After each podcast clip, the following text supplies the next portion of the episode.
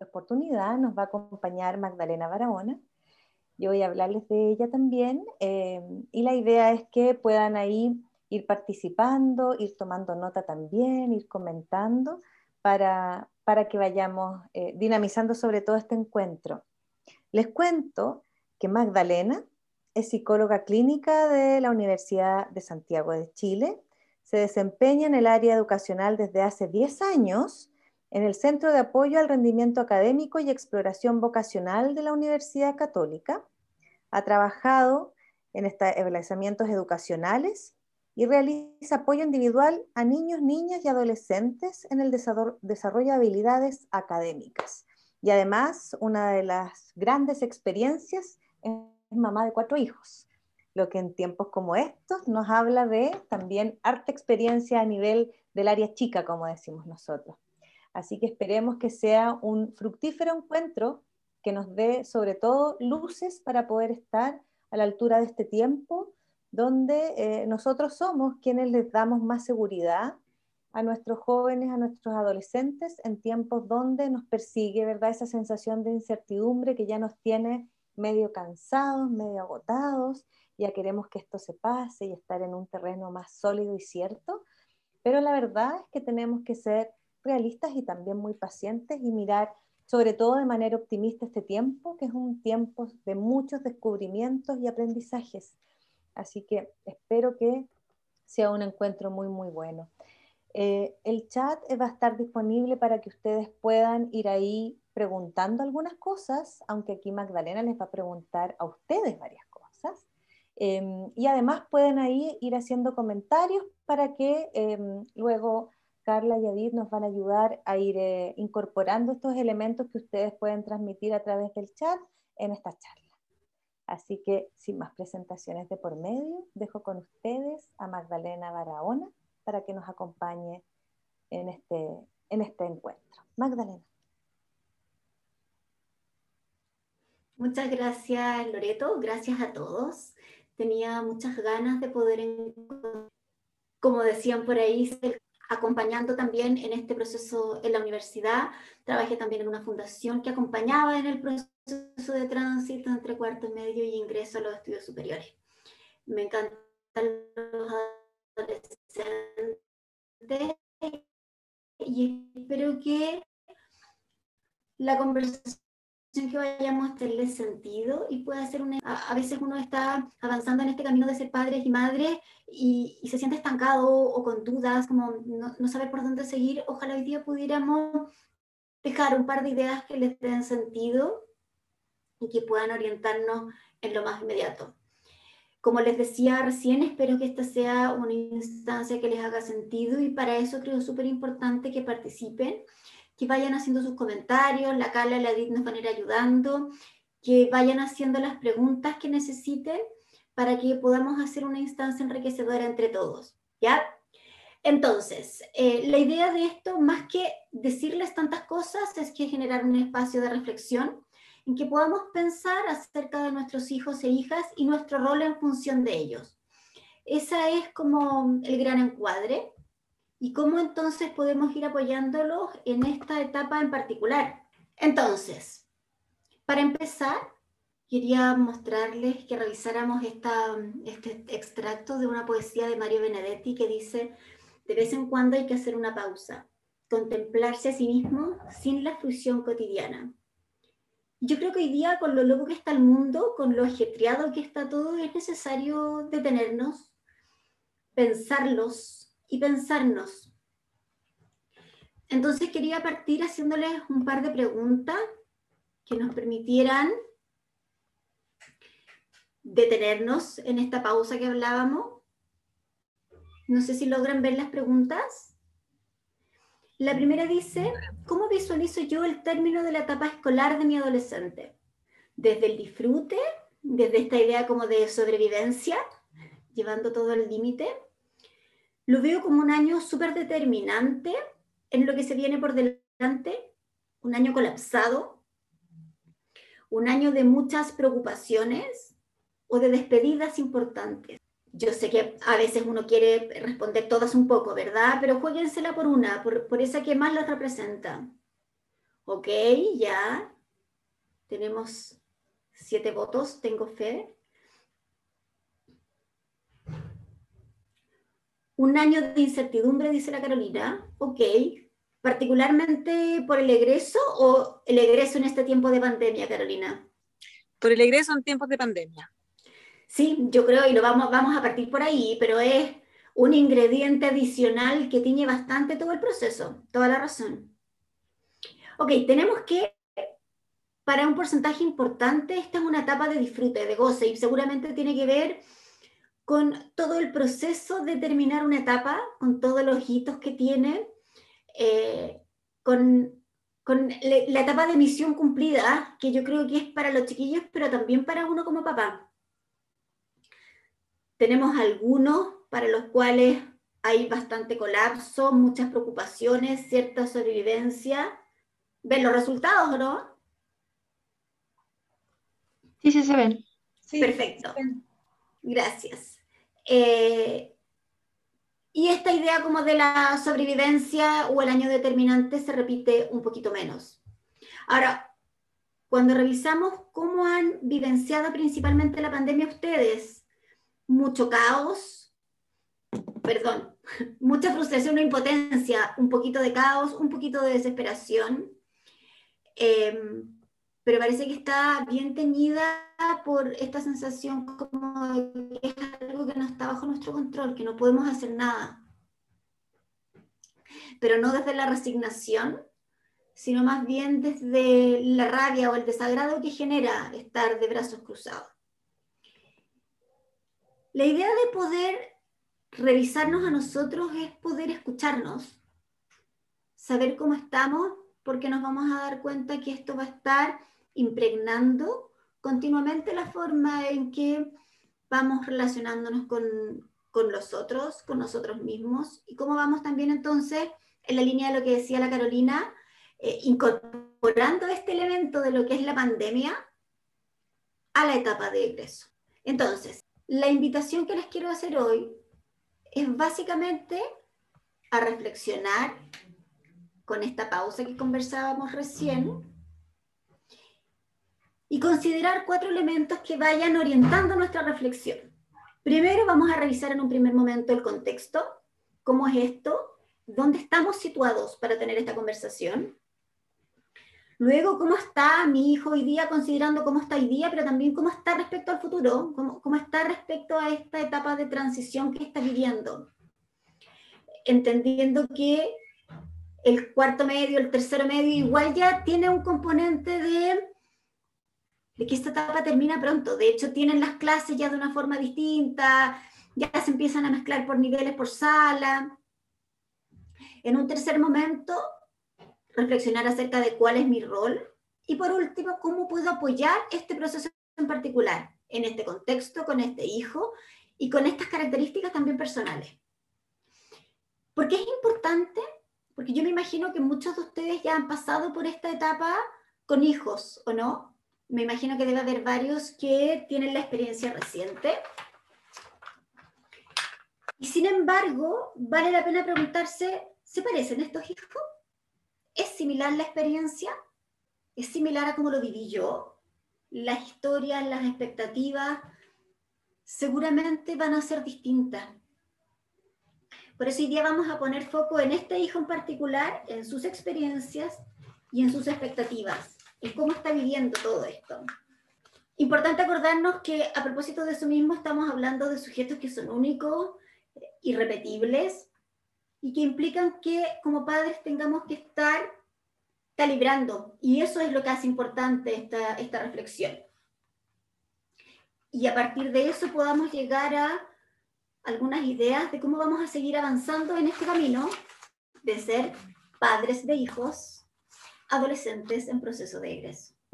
¿Ya? ¿Vamos bien hasta acá?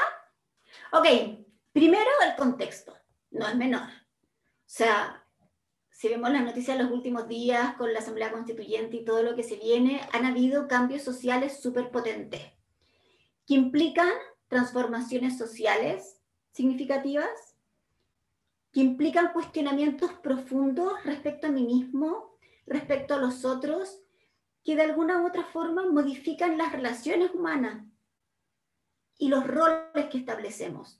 De hecho, hoy el rol de los adolescentes es súper distinto. Yo me imagino que estamos todos más o menos de la misma edad ya. Por ahí andamos. Yo no sé si ustedes se acuerdan, pero cuando una era adolescente y estaba el chino río, era súper válido el no estoy ni ahí. Y hoy día es raro escucharle a esos cabros. Los chiquillos no nos dicen no estoy ni ahí, porque hoy día el imperativo es participar, alzar la voz, decir. Y yo creo que eso marca entonces también una diferencia significativa respecto a cómo nos relacionamos con ellos. Las cosas les importan, les importan mucho. Y está bien que así sea. Ok, tenemos además una pandemia, 100 años que no se vivía algo así. Y si uno piensa con más agudeza, hace 100 años la adolescencia como tal era una cosa bien distinta. Y esta pandemia ha implicado mucha incertidumbre, esta sensación de no saber qué va a pasar, no el próximo, el próximo mes, no saber lo que va a pasar, en este caso, el jueves. Porque la vida parece que empezó a dividirse entre lunes y jueves, ya no es semana y fin de semana. Uno empieza a ajustarse de acuerdo a los anuncios que se hacen en el plan paso a paso. Con toda la inseguridad que eso implica, también nos sentimos vulnerables, la sensación del valor de la vida eh, es mucho más frágil. Lo que ha significado también cuestionamientos acerca del sentido de la vida, para dónde vamos, que son temas súper potentes en, en los chiquillos de los que estamos hablando. La percepción del tiempo ha cambiado. A veces uno siente que la vida, comillas, normal, fue recién, fue así como hace unos meses, y de repente uno siente que lleva encerrado años. La sensación del tiempo se vuelve difusa, y también las pérdidas que hemos vivido son súper importantes cuando hablamos de este contexto. Pareciera ser, por una parte, que la vida se hipotecó, que se detuvo, que está en stand-by, pero al mismo tiempo somos capaces de darnos cuenta de que la vida sigue y de que, pese a toda esta locura del último tiempo, los chiquillos van a dar la prueba de transición ahora en diciembre ya. Y, viene el proceso de egreso con pandemia, sin pandemia. Lo que también nos genera hartas oscilaciones respecto a cómo enfrentamos esta etapa. Importante además que es una generación que hasta octubre del 2019 no les había tocado desarrollar mucho la paciencia ni enfrentarse mucho a esta situación de mayor vulnerabilidad. Eh, habían vivido en un mundo súper estable en términos, en términos generales, independiente de algunos eventos que puedan ser más particulares familiares, pero dentro de un contexto sanitario, político, social, con mayor estabilidad. Y con estos antecedentes, ser adolescente no es menor. Sabemos que es una etapa de tránsito, estamos ahí fluyendo entre ser niños a convertirnos en adultos, donde a propósito de eso hay mucha ambivalencia. Eh, a ratos están grandes, a ratos los veo niños, a ratos me pide que lo deje hacer las cosas solo, pero a ratos vuelve a necesitar meterse a mi cama para que apapache cuando tiene una dificultad. Y esto genera una confusión súper significativa para los papás. Es raro. Muchas veces no entendemos bien qué hacer y no es raro encontrarse con papás que ante esta ambivalencia es como, ya, bueno, que lo vea, si me dijo que no me metiera. Y seguramente muchos de ustedes que trabajan con adolescentes van a tener esta sensación de que a propósito de eso es una juventud que se siente súper sola. Eh, yo les decía que llevo 10 años en la universidad, antes trabajé en colegio y es sorprendente cómo esa sensación de soledad ha ido en aumento pese a tener padres súper encima. Entonces necesitamos ir incorporando estos elementos, entendiendo que la adolescencia implica para nosotros como padres ajustar el rol, adaptarnos a esas nuevas necesidades, pero que nos necesitan de todas formas. En este proceso de desarrollo de la identidad van avanzando en quiénes son, qué quiero de mi vida, cuál es mi proyecto de vida, lo que implica mucha exploración. Necesitan buscar, indagar, probar. Y además son súper intensos, entonces me imagino que les debe pasar que hoy día es un estilo de música, un instrumento, y, y de repente no entendemos muy bien por qué, y hay otro interés súper marcado. Y está bien, nos habla de, de chiquillos, chiquillas que están activos en esta búsqueda, que tiene como, como foco el desarrollo de una autonomía para convertirse finalmente en adultos, entendiendo que este desarrollo de la autonomía eh, no es lineal, al, igual que en general todos los avances y desarrollos que hemos viendo en la adolescencia. A veces uno dice, ya sí, avanzamos dos pasos y después retrocedemos uno. Y, y, así vamos de a poquito, y tampoco es parejo en las distintas áreas del desarrollo de los chiquillos. Esta autonomía se desarrolla de a poco, de forma súper paulatina, y más que requerir que los dejemos solos, requiere que vayamos de a poquito acompañando en ese tránsito. Con este contexto, los invito un poco a pensar a propósito de nuestro hijo. ¿Cómo está mi hijo o mi hija hoy? Entonces, vamos a hacer de nuevo una votación esta vez quiero que revisemos cómo está viviendo mi hijo esta etapa de egreso.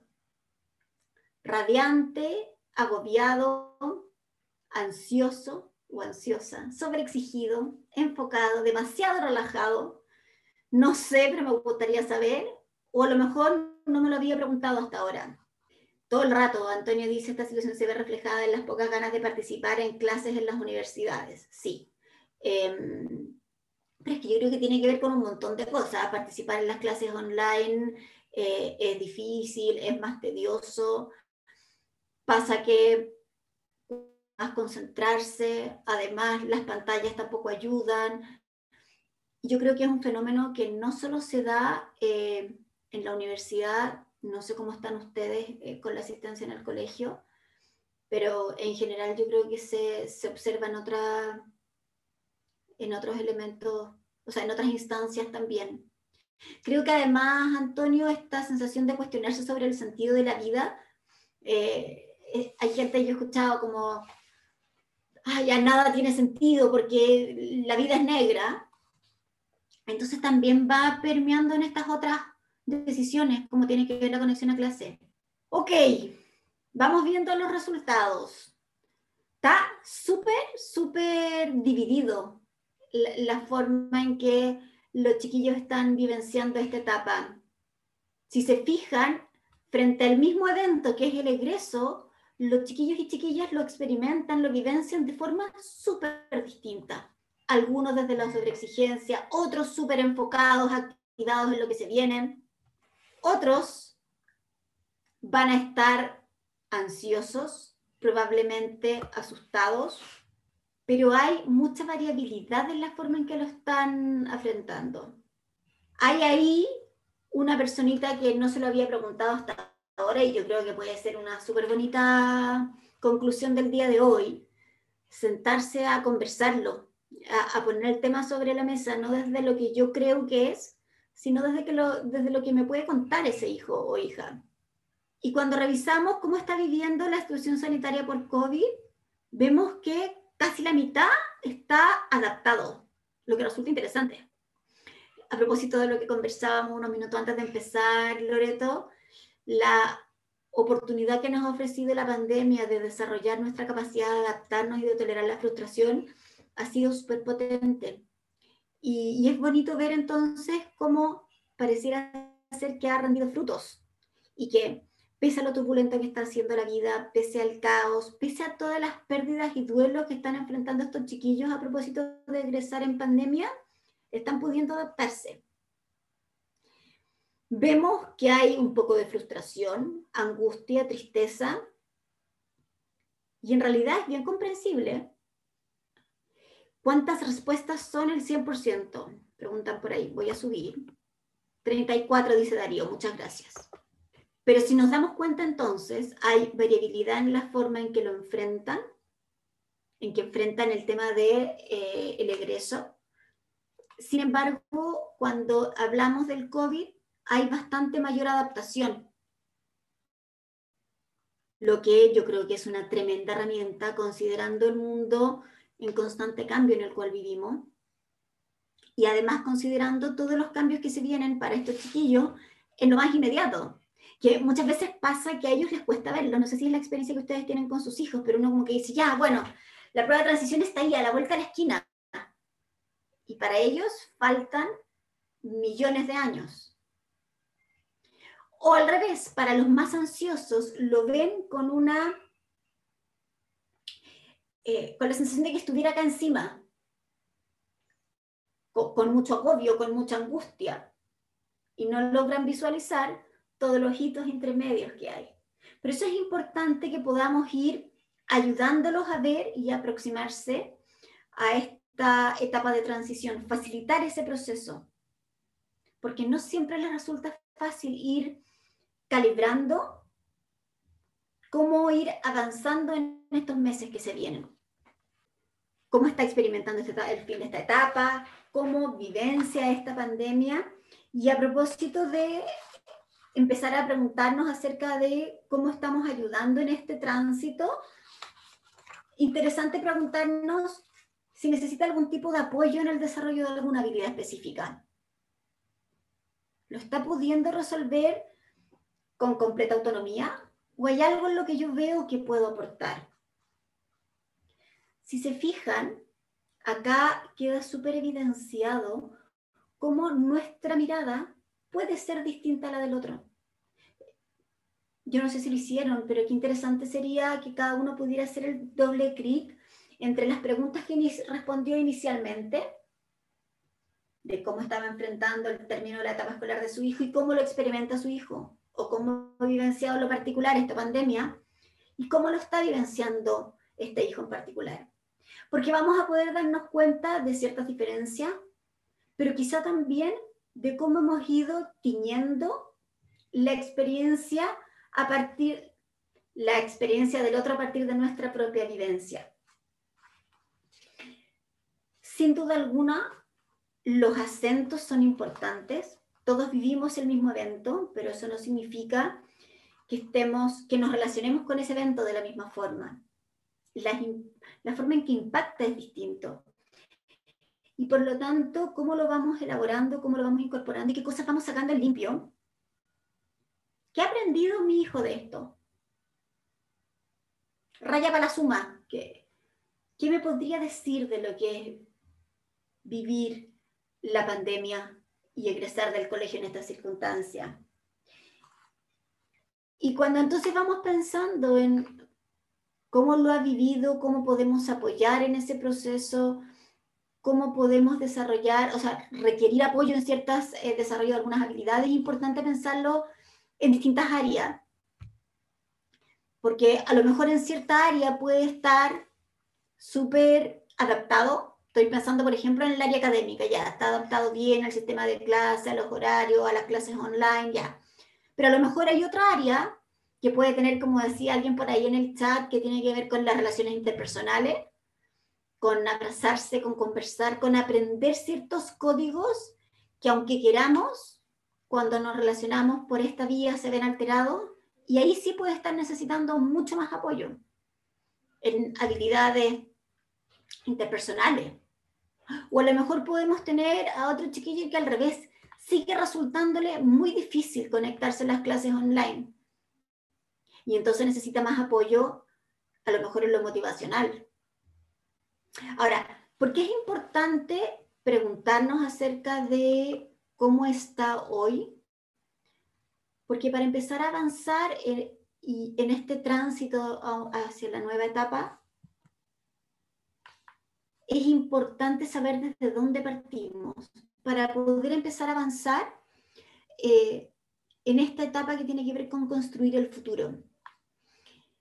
Yo acá los invito a agarrar lápiz y papel porque creo que a partir de esta conversación podemos tener mucho más claro dónde necesito volver a, a enfocarme. Sé cuáles son las metas de mi hijo, cuáles son sus planes, con qué sueña. ¿Tiene un plan armado para llegar a esa meta? ¿Esas metas son concordantes con las acciones que realizan el día a día? ¿Hay coherencia en eso? ¿Hay coherencia entre esos sueños y sus fortalezas? ¿O, o esos sueños están incorporando algunos de sus intereses, de sus habilidades? ¿Es capaz de reconocer esas fortalezas? ¿Estamos sintonizados en cuál, cuál veo yo y cuál ve él o ella esos puntos fuertes que van a ser tremendos recursos? Ok, necesitamos saber, saber hacia dónde quiere ir.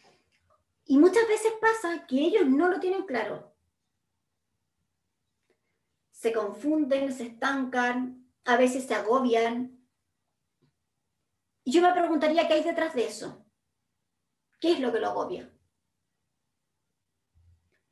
¿Cuál es la parte que pone más ansioso o ansiosa? Que, mm, que no sabe qué es lo que quiere porque le gustaría todo. O al revés, que pareciera ser que nadie lo, nada lo motiva. O, o que a lo mejor sí tiene un sueño, pero lo ve muy lejano y le cuesta pensar en hacer el esfuerzo para avanzar hacia esa meta. O a lo mejor lo que le pasa es que se siente súper inseguro, súper insegura para seguir avanzando, para enfrentar este desafío de ser universitario. Y desde ahí lo vemos estancado, que no se levanta de la cama, que no quiere estudiar. Necesitamos entender dónde está el origen de la forma en que está enfrentando este futuro que se viene.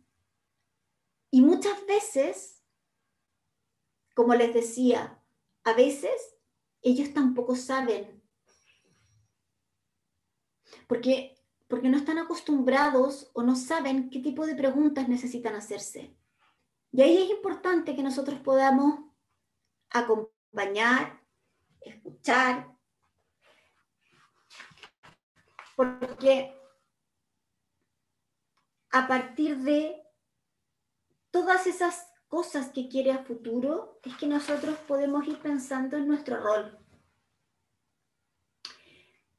Y cuando hablamos de esto, parece interesante volver a mirar esta definición que daba Václavic, que habla de que la comunicación es un conjunto fluido y multifacético de muchos modos de conducta. Sin duda está la verbal, pero incluye la tonal, postural, contextual. Y que estos elementos van limitando el significado de los otros. Nosotros damos mensajes explícitos, pero también damos muchísimos mensajes implícitos. Cuando los niños son más chicos, los mensajes implícitos como que les cuesta menos leerlo, o sea, les cuesta más leerlo. Sin embargo, eh, estos distintos niveles que, que tienen los mensajes van siendo mucho más fáciles de captar por los adolescentes. De hecho, yo siempre digo que los adolescentes tienen como el superpoder de detectar estos mensajes, estos sesgos, que nosotros los vamos transpirando, los vamos, eh, los vamos transmitiendo desde la piel Muchas veces no lo decimos, muchas veces ni siquiera tenemos conciencia de ellos. Sin embargo, ahí están. Como los chiquillos, las chiquillas son críticos en la adolescencia, van a tener mucha sensibilidad ante estos mensajes. Y por eso es la importancia de transparentarlos. Los mensajes implícitos van teniendo un efecto acumulativo con los años. El otro día, no sé si siguen a una psicóloga que se llama Supermadre Blog. Entonces ella contaba que eh, le gusta mucho cantar y tiende a cantar una canción que la relaja mucho, sola, sin nadie de audiencia, digamos, pero que ella hizo una adaptación de la canción y que usualmente en ese horario su hija adolescente está en la pieza, en el teléfono, etc. Y que le había llamado la atención que había escuchado a su hija cantar su versión de la canción. Entonces, como esta lógica de creer que no nos escuchan y sin embargo están súper alertas, están escuchando todo el rato. Ahora, escuchan lo que decimos, pero también el interlineado. ¿Estoy consciente de cuál es mi interlineado? ¿Qué transmito más allá de lo verbal? Hace un par de meses recibí un alumno en la consulta para hacer exploración vocacional. Entonces, usualmente uno parte preguntando, entre otras cosas, cómo es, cuáles son sus propias restricciones a propósito de la definición de este proyecto de vida. Y entonces, súper convencido, me decía que no había restricciones, que en realidad tenía completo apoyo de sus papás para estudiar lo que fuera. ¿Ya? La segunda sesión se embaló y salió súper convencido a la velocidad del rayo de que lo suyo era ingeniería forestal. De verdad estaba radiante. Fue rápido. De repente se dio cuenta que sí, que ingeniería forestal incluía un montón de elementos que le resultaban interesantes y sus habilidades y sus inquietudes y la vida que quería tener, más relacionada con el aire libre se fue feliz. Y a la sesión 3 llegó habiendo descartado completamente la idea. Cuando empezamos a indagar por qué, me contaba que su papá le había dicho que él estaba para cosas más grandes. Y uno a partir de ahí empieza a ver que había un mensaje implícito que estaba ahí, que este, este chiquillo no había leído con anticipación, pero que estaba y que permeaba, que era importante. Ahora, como sabemos que estos son potentes, que los chiquillos, las chiquillas lo identifiquen y que lo cuestionen, es súper importante poder pensar en sus efectos. Si efectivamente además es eso lo que queremos generar, si nos resulta coherente esa implicancia. Yo tengo una hija, mi hija más grande, desde muy chica, que sueña con estudiar medicina. Entonces, es súper orientada a la tarea y está todo el rato pensando en eso y vibra con la célula eucarionte y procarionte, pero desde muy chica. Eh, yo, de hecho, desde que ella estaba, no sé, en segundo básico, cada vez que alguien va al doctor en esta familia tiene que ir con ella porque está investigando la especialidad. ¿ya? Y yo, trabajando en el mundo universitario, con todas las implicancias que tiene medicina, sin darme cuenta muchas veces, tendía a plantearle el plan B. Entonces, sí, bueno, pero si no es medicina gorda, obstetricia está genial, es súper lindo. Em, enfermería, imagínate lo bonito de poder ayudar en el día a día, en lo más cotidiano. Hasta que ella me explicó que cada vez que yo hacía eso, su sensación era de que yo estaba cuestionando sus capacidades, que yo no confiaba que de verdad fuera capaz. Y en la misma línea, con mi segundo hijo, que quiere ser astrofísico, sentía que yo no le creía a su cuento.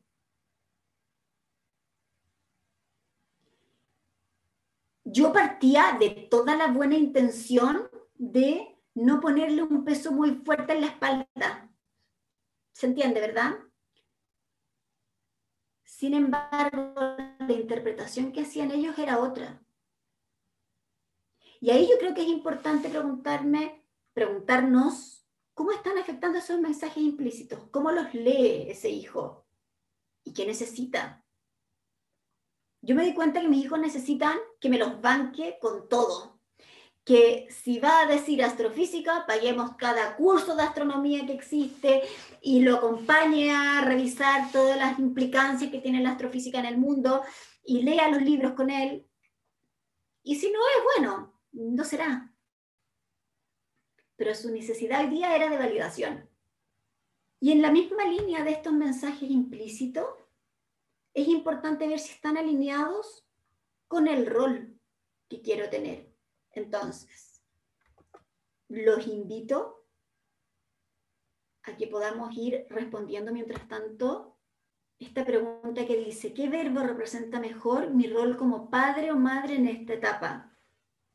Magdalena, mientras responde la, pregunta, eh, Antonio Basauri planteaba eh, un poco la idea de preguntarse dónde van a estar en cinco años más, qué les gustaría estar haciendo en cinco años más, más que la carrera per se, eh, para así ayudarlos en el fondo a imaginar un, futuro donde se puedan involucrar no solamente desde la carrera, sino desde el ámbito de lo que les gustaría un poco más hacia adelante. y, y desde esos ámbitos, cómo ir apoyándolos en ese proceso. Todo el rato, Antonio, yo creo que es súper importante eh, entender que el proceso de definir una carrera, el proceso de exploración vocacional, parte por mirarnos nosotros. ¿Qué quiero? ¿Hacia dónde quiero ir? ¿Qué cosas me hacen sentido? ¿Cuáles son mis intereses, mis habilidades? ¿Qué se esconde detrás de esos intereses? Eh, a veces no importa la cosa que me gusta hacer, sino por qué me gusta hacerla. Y eso nos permite después poder buscar con, una mirada mucho más amplia cuál es la carrera o las carreras que pueden responder a ese proyecto. Y es ahí donde entonces es súper importante volver y mirar cuál es el verbo que me representa como madre, que quiero hacer. Eh, porque siendo de alguna, si yo soy parte de aquellos que piensan que lo importante es acompañar, entonces puedo ir haciendo preguntas, diciéndole cosas que lo ayuden a poner su centro, no en la carrera en sí, sino en estas otras preguntas que tienen que ver conmigo. Que probablemente cuando yo digo que creo que soy que mi rol tiene más que ver con orientar, es otro tipo de intervención o una guía. Y yo creo que es importante destacar que este rol es razonable que vaya cambiando con el tiempo. Nuestros hijos no necesitan que tengamos siempre el mismo rol. De hecho, es probable que para ciertas cosas, ciertas áreas necesitemos tener un rol y para otras áreas otro. ¿Sí? qué sé yo, a lo mejor en lo que tiene que ver con la vida de pareja, tengo que tener un rol mucho más activo, porque no atina que la niñita con la que está saliendo, como que quiere que le pidan pololeo, ponte tú. ¿Sí?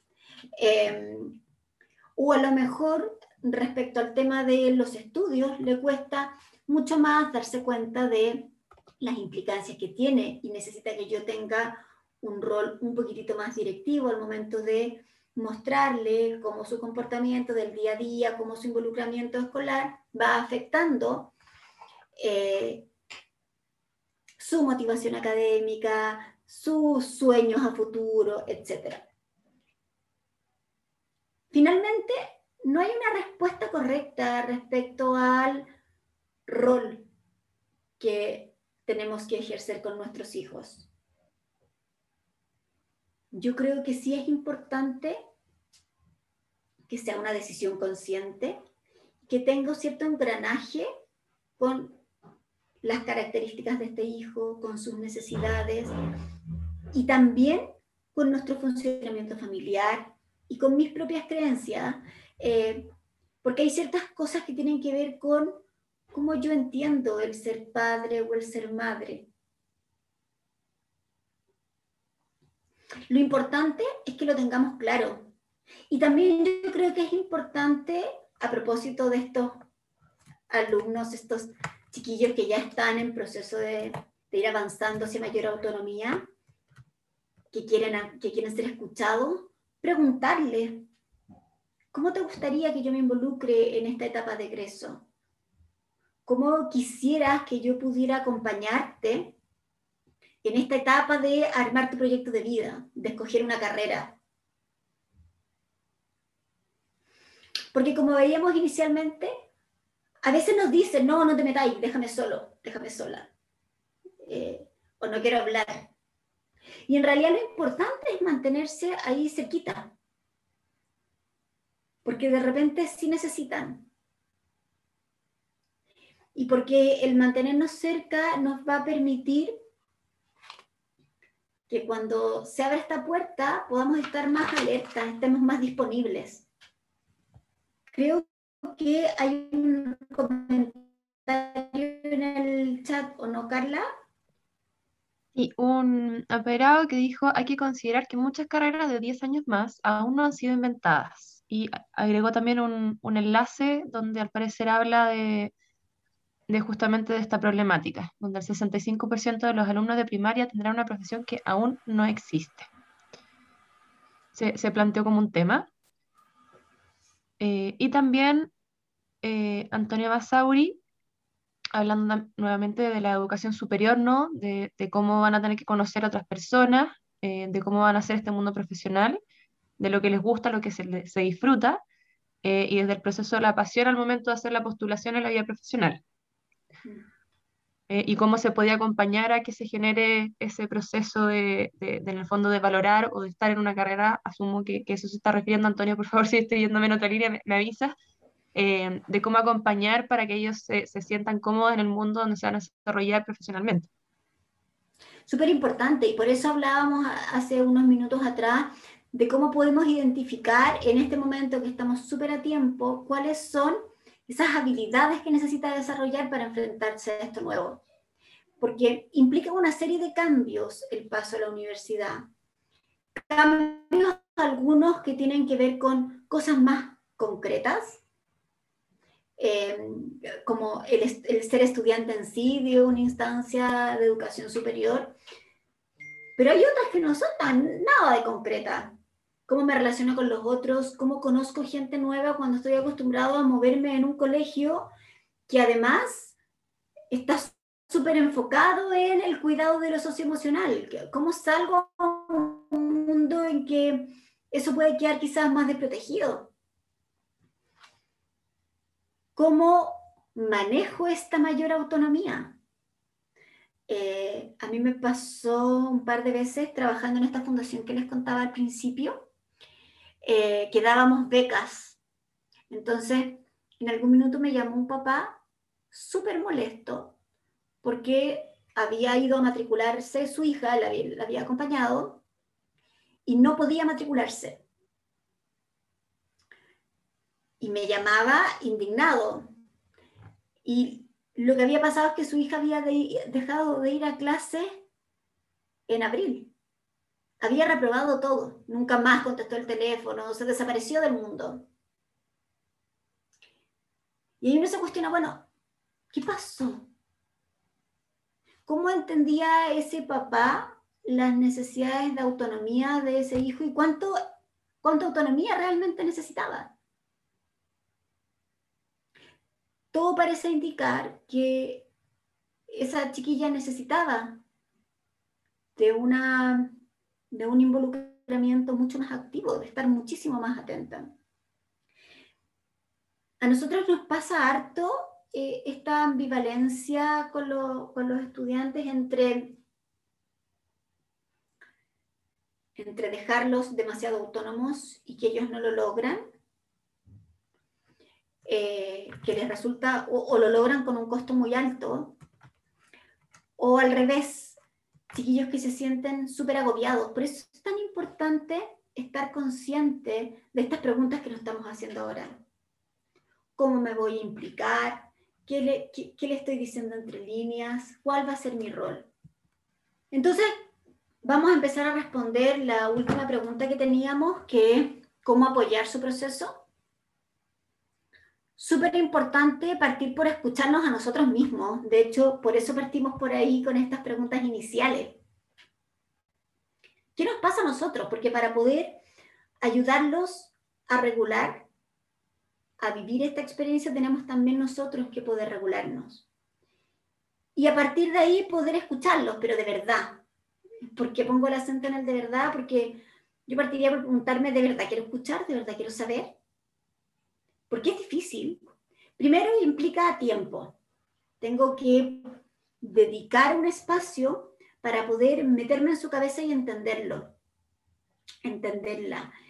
Eh, no con la necesidad de hacerlo cambiar de opinión, no con la necesidad de poder persuadir de cosas, ni la necesidad de control que muchas veces genera este miedo ante toda esta incertidumbre y este adolescente con tantas ambivalencias a veces, los papás nos apanicamos.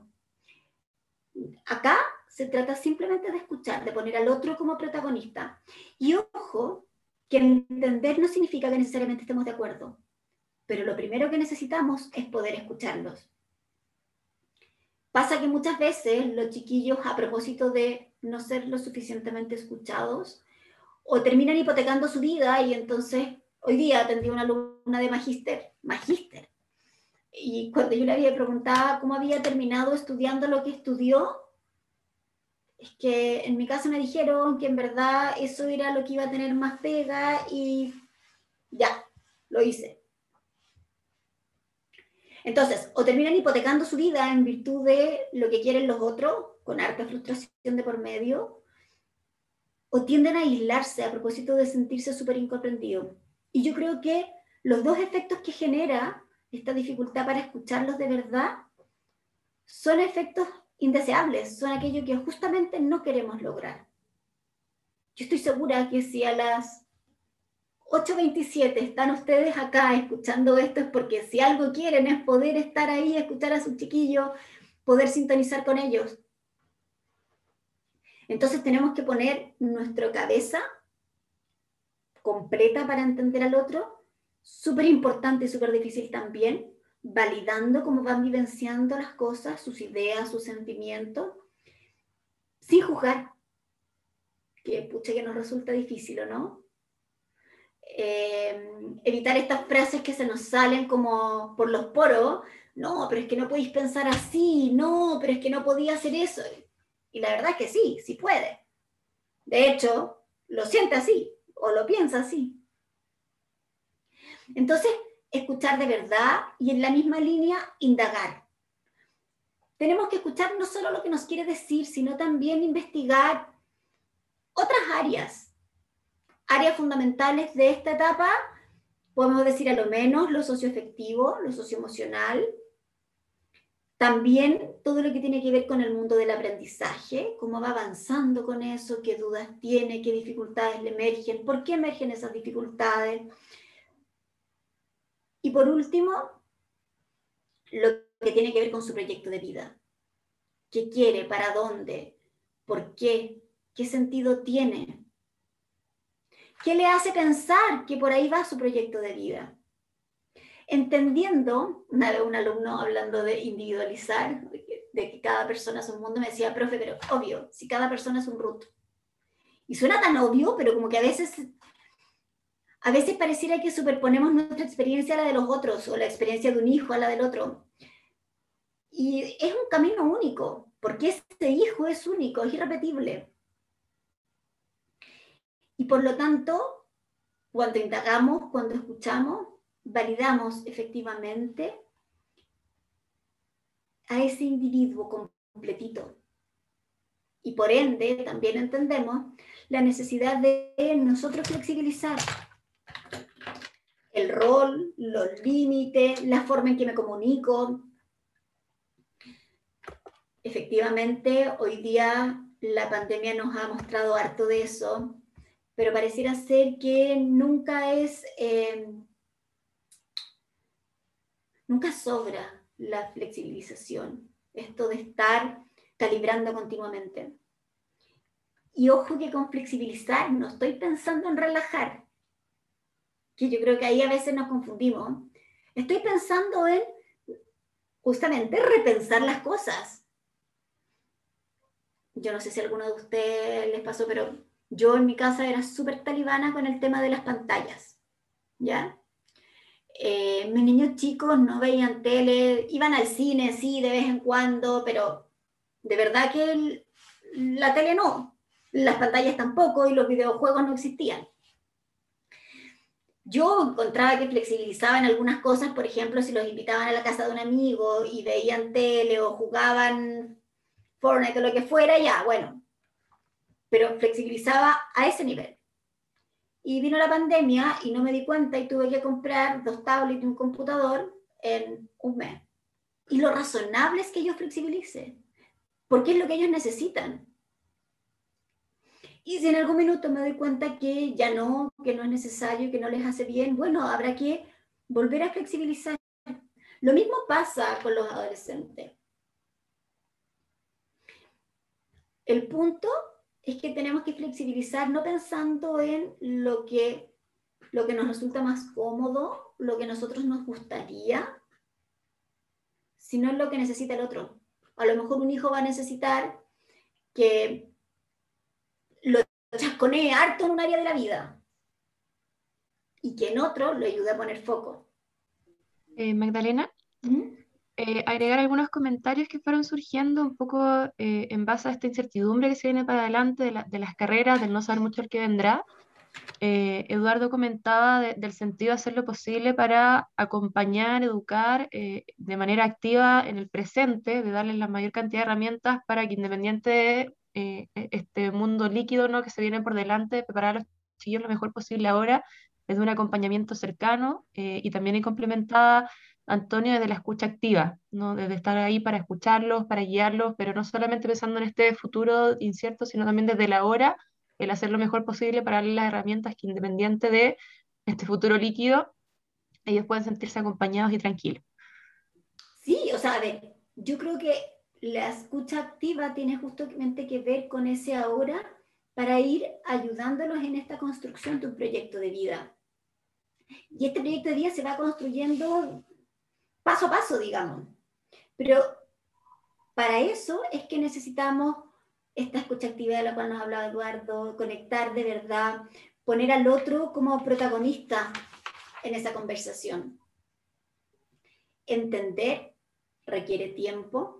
Yo creo que hoy día es particularmente importante porque a propósito de esta soledad que hablábamos hace un rato, pero además de toda la frustración que genera esta incertidumbre, estos cambios de planes, estos duelos que no están pudiendo resolverse como ellos quisieran, todos estos hitos que perdérselo genera tanta frustración, es que ya tienen una cuota de rabia importante.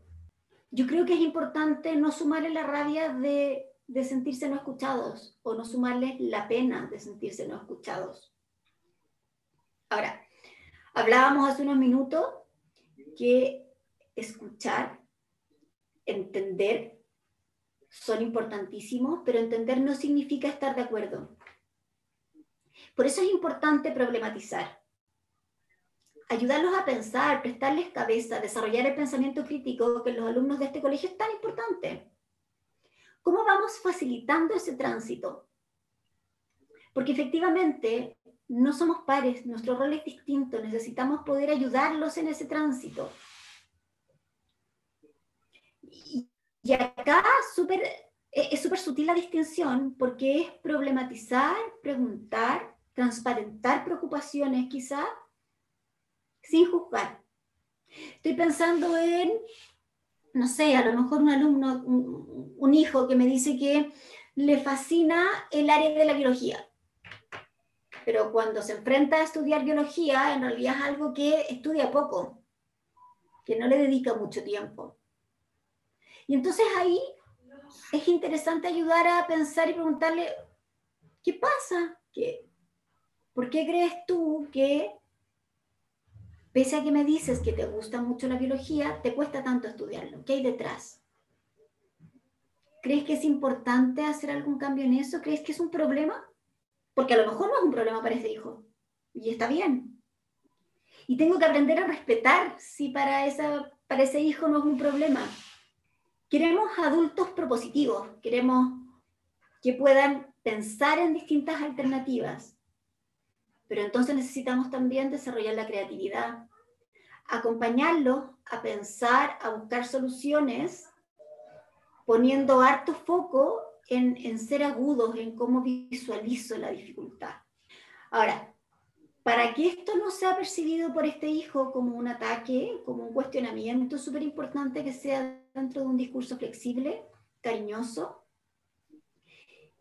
que tenga que ver con mostrarle, transparentar preocupaciones, de nuevo, intentando entender, no juzgar.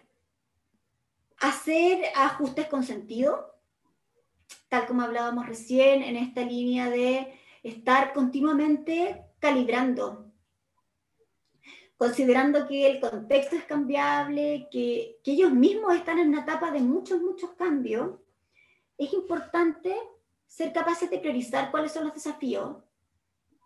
¿Qué es lo más importante ahora con ese hijo? ¿Vale la pena tener la pelea de que prenda la cámara? A lo mejor sí, porque de eso depende mucho su motivación académica. O a lo mejor hoy eso no es importante porque veo que está súper vulnerable a propósito, vulnerable emocionalmente a propósito de todo lo que se vivió por la pandemia y entonces hay otros desafíos. Pero que esos ajustes, que, que esas priorizaciones tengan un sentido. Y por último, entender que acompañar, o sea, que desarrollar la autonomía implica validar y la, la autonomía se desarrolla de a poco y por lo tanto tenemos que acompañar en ese proceso. Para que puedan convertirse en futuros adultos tenemos que haber tendido puentes que nos faciliten acompañar ese proceso. Y esos puentes tienen que ver con estos distintos elementos que hemos estado conversando recientemente. Acá entonces vale la pena preguntarnos qué tan sintonizado estoy con las necesidades de mi hijo o hija adolescente. ¿Logro saber qué necesita de mí más allá de lo que yo creo que necesita? Y entonces, ¿cómo voy preparando en esa línea? Eh, a propósito de estas carreras que van a emerger en el futuro, yo creo que efectivamente, sabiendo ese contexto, por ejemplo, teniendo eso en la cabeza, pensar qué podemos hacer, con qué me voy a quedar, ¿Qué, cuál va a ser mi tarea para trabajar eh, o para dedicarme un rato y conversar acerca de qué puntos en estas vacaciones de invierno que se vienen. Vamos a tener un poquito más de tiempo. ¿En qué quiero indagar? ¿Qué quiero lograr entender o ayudar a entender? Muchas veces detrás de esas cosas que nos cuesta entender hay respuestas súper importantes que nos van a ayudar a seguir avanzando en esta construcción del proyecto de vida.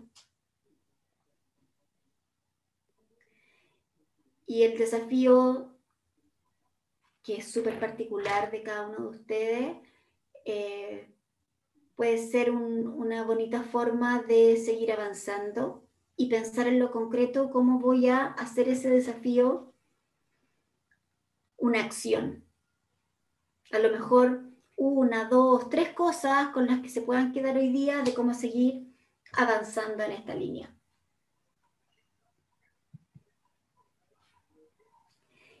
Muchas gracias.